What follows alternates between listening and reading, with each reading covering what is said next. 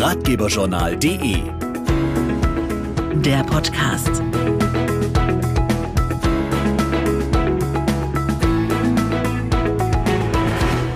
Hallo und herzlich willkommen zum Ratgeberjournal Podcast. Heute mit dem perfekten Tipp für veganes Grillen. Denn er sieht aus wie ein Burger, schmeckt wie ein Burger und duftet wie ein Burger, aber es ist kein Fleisch drin. Pünktlich zur Grillsaison gibt es etwas Neues für alle, die weniger Fleisch essen wollen, aber eben auf den typischen Geschmack nicht verzichten möchten. Mein Kollege Tom Seefeld hat den Grill angeworfen. Unglaublich. Dieses Wort wird man ab jetzt häufiger hören, und zwar immer dann, wenn jemand in den neuen veganen Garden Gourmet Incredible Burger beißt. Denise Fahlbrock. Wenn die Leute den Burger das erste Mal probieren, fragen sie oft, und das ist wirklich kein Fleisch? Mit seiner groben Optik sieht der vegane Burger nämlich aus wie frisch vom Metzger.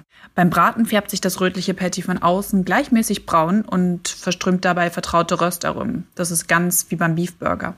Damit ist der Burger perfekt für Flexitarier, also für alle, die zwar weniger Fleisch essen, aber nicht auf den vollen Geschmack verzichten wollen. Und auch fürs Wohlbefinden kann die vegetarische Alternative gut tun. Der Garngummi Incredible Burger ist komplett pflanzlich. Drin stecken zum Beispiel Weizen- und Sojaeiweiß, rote Beete- und Pflanzenkonzentrat und Kokosnussöl. Er bietet also eine ordentliche Ladung an Proteinen und Ballaststoffen. Ein weiterer Grund für Fleischliebhaber, auch mal zum pflanzlichen Ersatz zu greifen, vegetarische Produkte sind deutlich umweltfreundlicher. Bei der Herstellung eines Fleischburgers fallen rund 2400 Liter Wasser an. Bei der Herstellung eines pflanzlichen Burgers sind es sehr viel weniger, gerade einmal 158 Liter. Man tut also auch noch was Gutes für die Umwelt.